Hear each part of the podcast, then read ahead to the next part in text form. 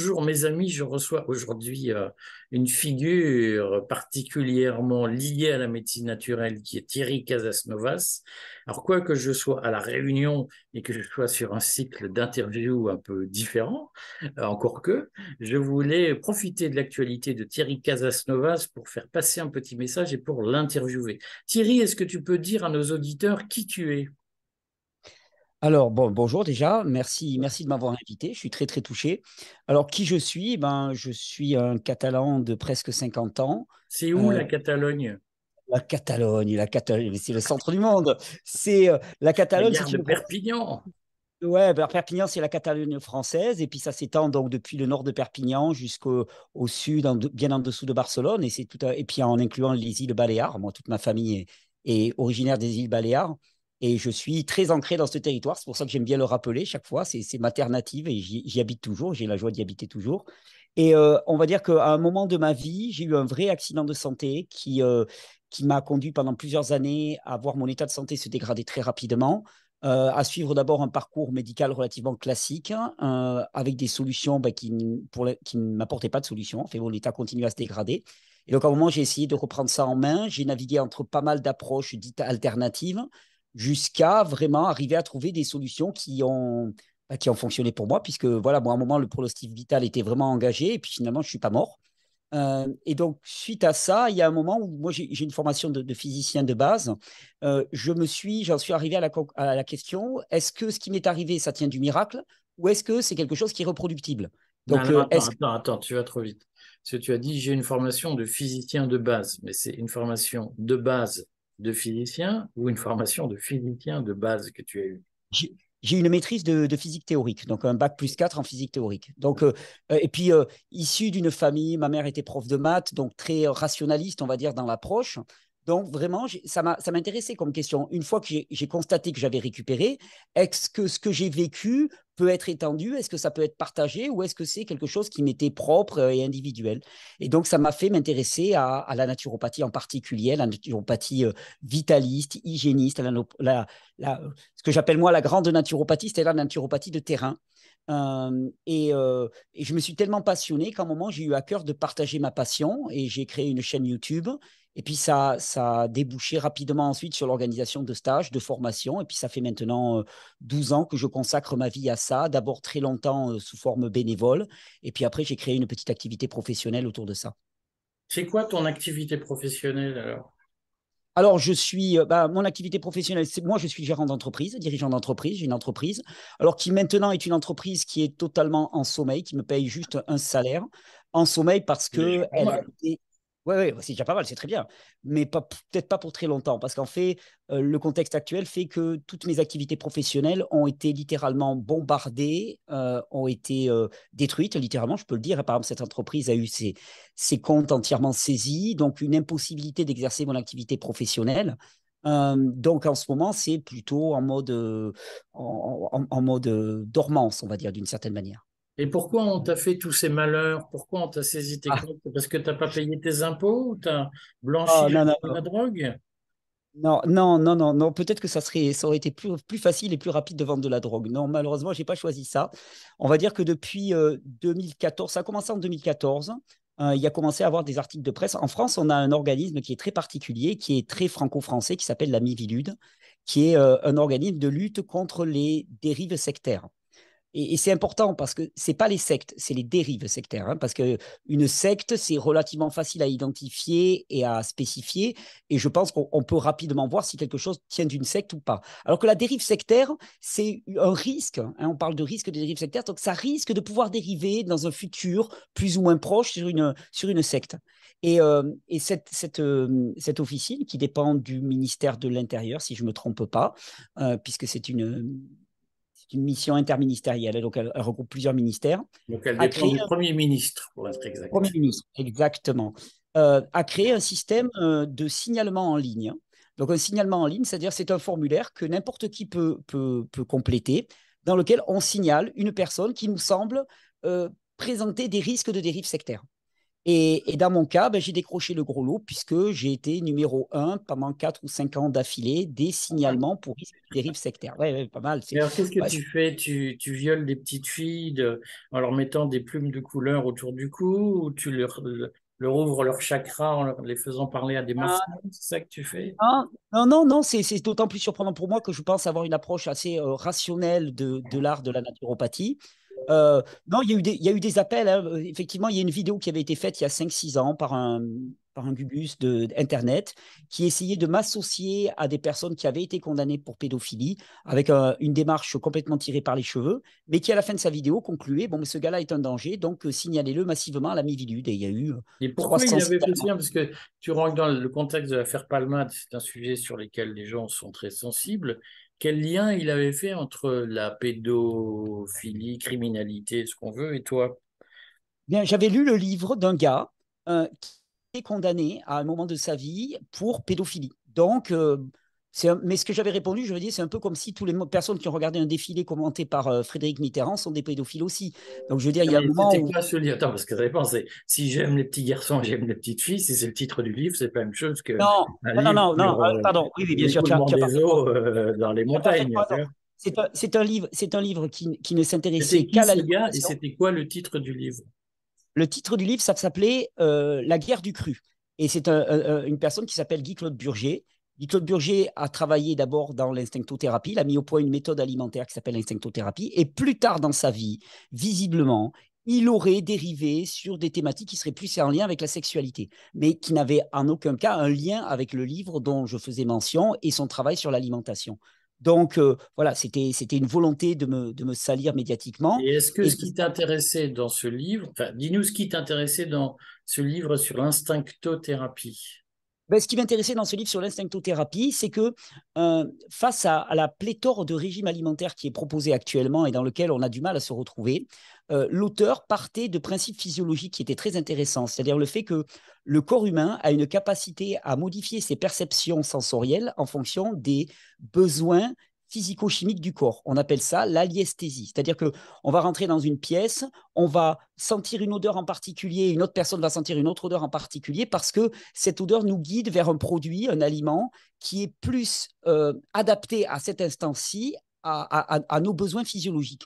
Et je trouvais que c'était une approche qui était très très intéressante parce qu'elle nous permettait de sortir effectivement de la notion de diététique qui est parfois euh, très contraignante et surtout euh, très on, s'y perd rapidement parce qu'un tel te dit, ben voilà, il faut pas manger ceci, l'autre te dit, il faut pas manger cela. Tu as qui te disent, ah, moi, j'ai guéri en supprimant tous les sucres. Il y a d'autres qui disent, ah, moi, j'ai guéri en mangeant que du sucre. Et là, toi, tu es perdu au milieu de tout ça. Et cette approche, eh bien, elle nous ramenait à nos besoins individuels. Et ça m'a paru euh, fondamental et très intéressant. Et donc, effectivement, j'ai lu, j'ai dévoré ce livre.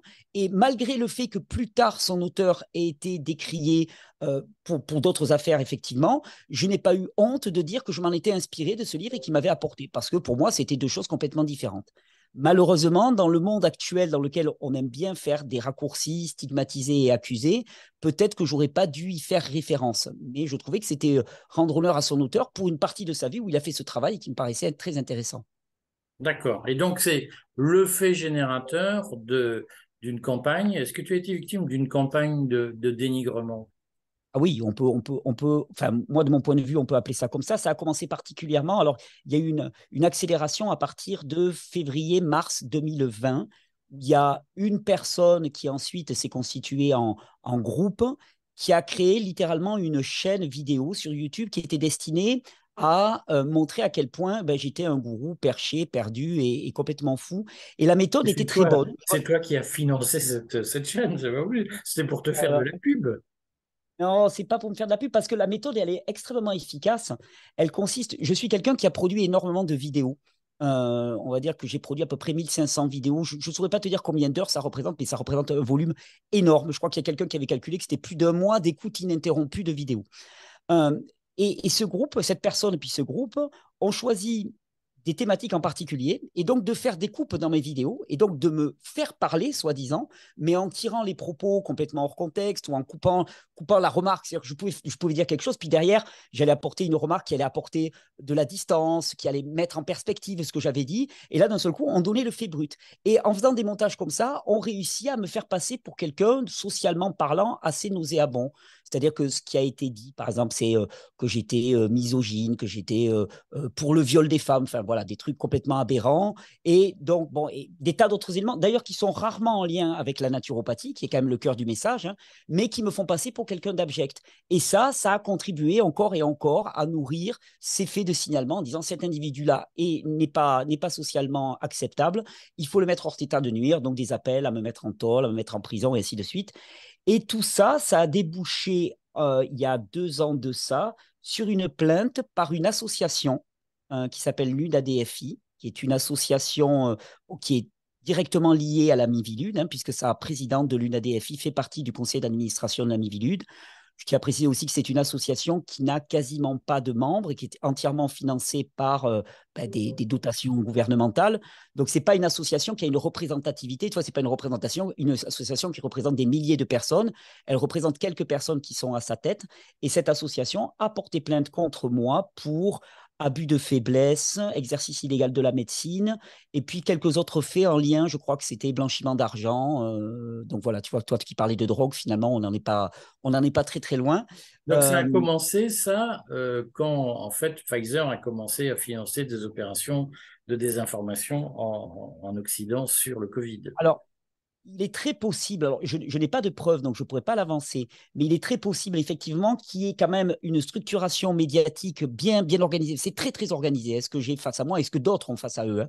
Et souvent, la sensation qu'on a, c'est qu'on se sent complètement dépassé par les campagnes médiatiques, avec une collusion entre des obscurs inconnus et d'un seul coup les médias qui leur laissent une place incroyable, des gens qui sortent de nulle part, qui deviennent des références tout à coup, et puis un harcèlement financier. Il y a, une opération qui s'appelle Stop Hate Money qui existe aux États-Unis, tu as peut-être entendu parler, qui consiste soi-disant à euh, bloquer l'argent qui vient alimenter des discours haineux.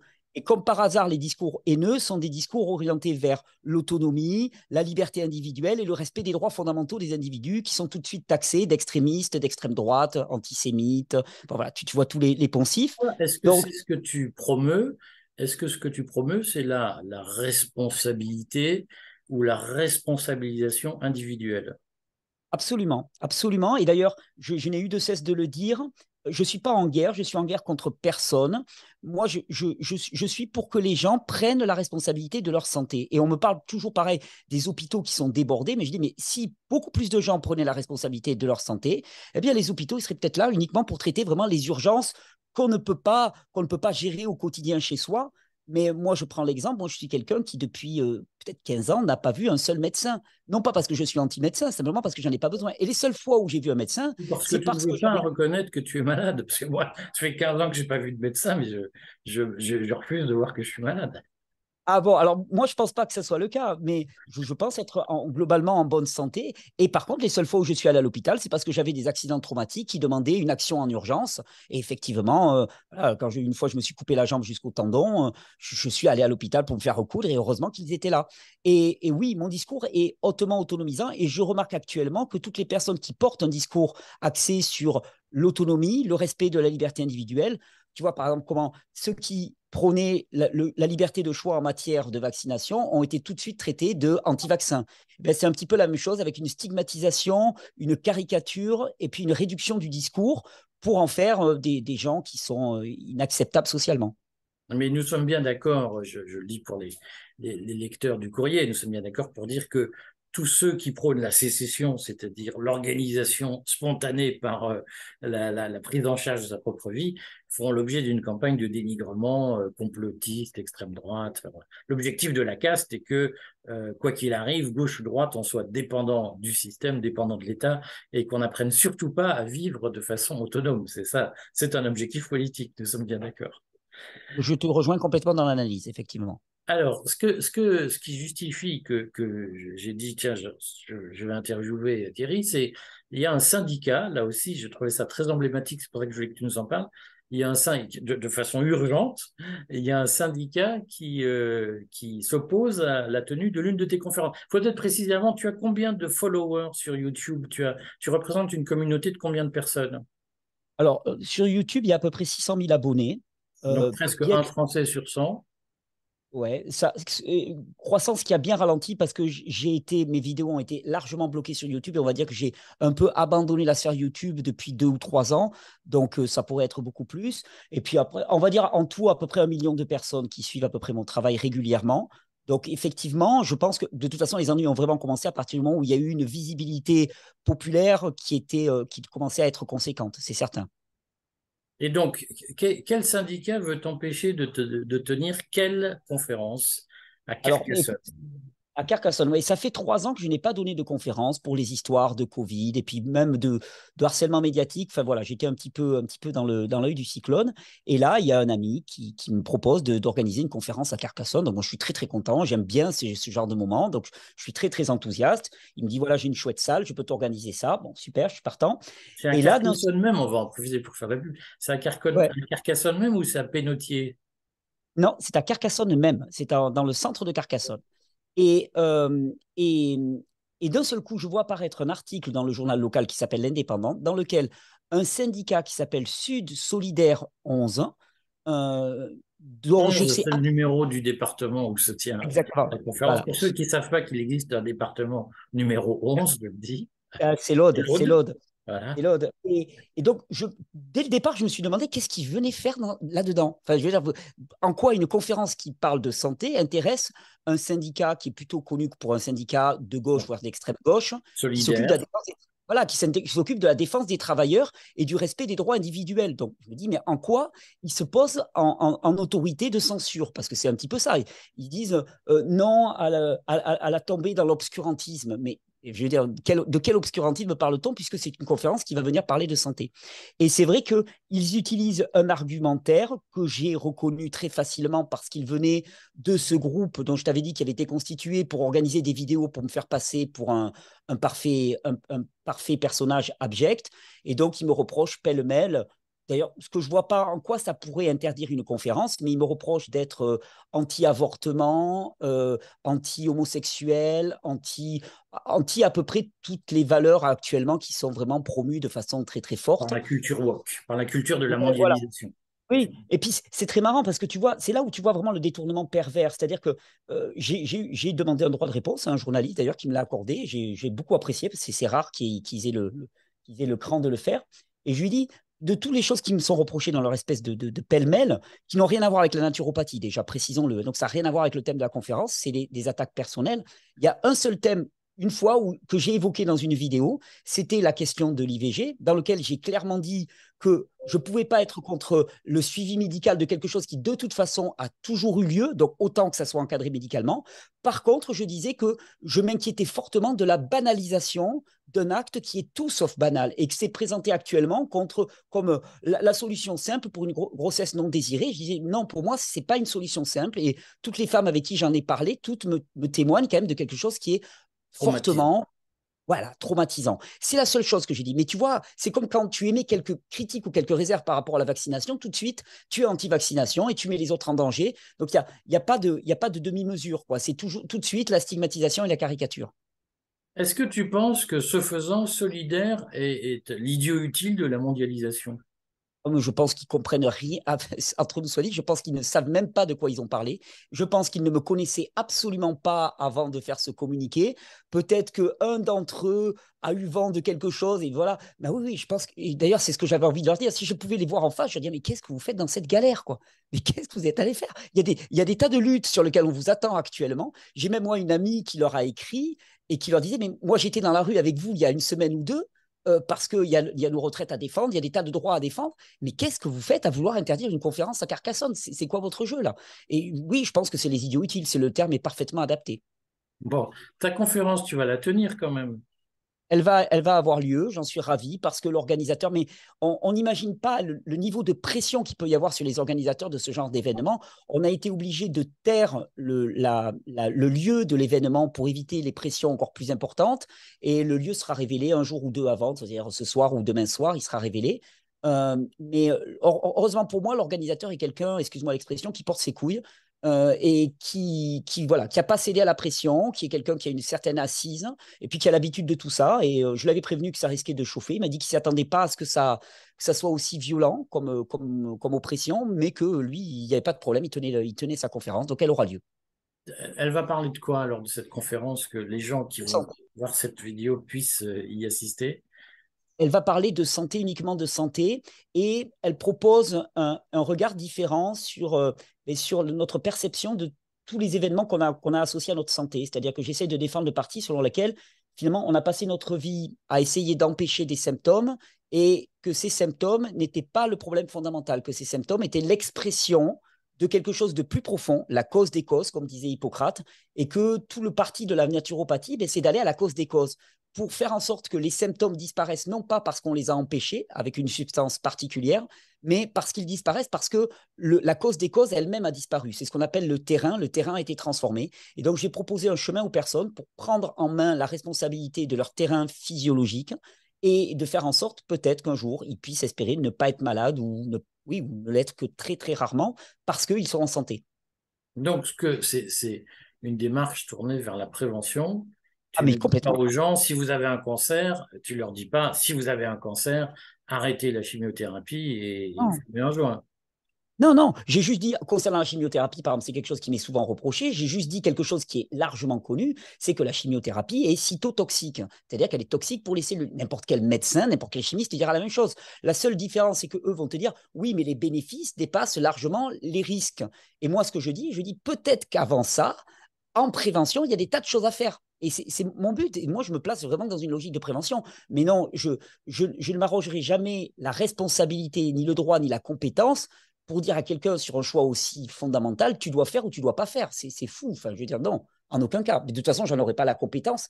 Donc, non, en aucun cas. Voilà, donc je reprécise pour éviter, en tant qu'éditeur responsable, je reprécise que donc il ne s'agit pas de, faire de la médecine alternative ou ou, et il ne s'agit pas de faire un exercice illégal de la médecine. Il s'agit de dire qu'il y a des démarches de prévention, de vie saine, d'hygiène adaptés à chacun qui peuvent être développés pour limiter les risques de tomber malade. Est-ce que nous sommes d'accord? On est absolument d'accord et il s'agit que de ça. Et d'ailleurs, moi j'ai une maxime, souvent quand les gens viennent en formation et souvent ils lèvent la main et disent Ah Thierry, moi j'ai telle chose et telle chose, je l'arrête tout de suite. Je dis Ah tu sais, il y a un problème. Nous, c'est la santé. C'est que moi je suis capable de te parler de règles de santé. Je ne suis pas capable de te parler de maladie. Je ne suis pas formé pour ça. Je n'en ai pas le droit et je n'en ai pas la compétence. Donc c'est réglé. Nous, c'est la santé, toujours. Donc euh, effectivement, nous, c'est la santé, c'est la prévention, c'est la responsabilisation, c'est la reprise en main de son mode de vie plutôt que de démissionner en permanence dans les mains d'un système hospitalier qui est totalement débordé par la demande, eh bien de dire, ben moi, ok, je vais commencer à m'intéresser à ce que je mange, à mon rythme de vie, à mon niveau d'activité, et ainsi de suite, et je vais constater que la que la, prendre en considération ces éléments-là va pouvoir avoir une influence sur ma qualité de vie et mes niveaux de santé. Bon, eh bien, écoute, j'espère qu'on aura l'occasion de continuer cette collaboration puisque le courrier chaque dimanche consacre des contenus à la médecine naturelle et, à, une réflexion sur la prévention du mode de vie. J'espère qu'on te retrouvera euh, avec grand plaisir. sur le courrier. À bientôt. Très, très Merci beaucoup.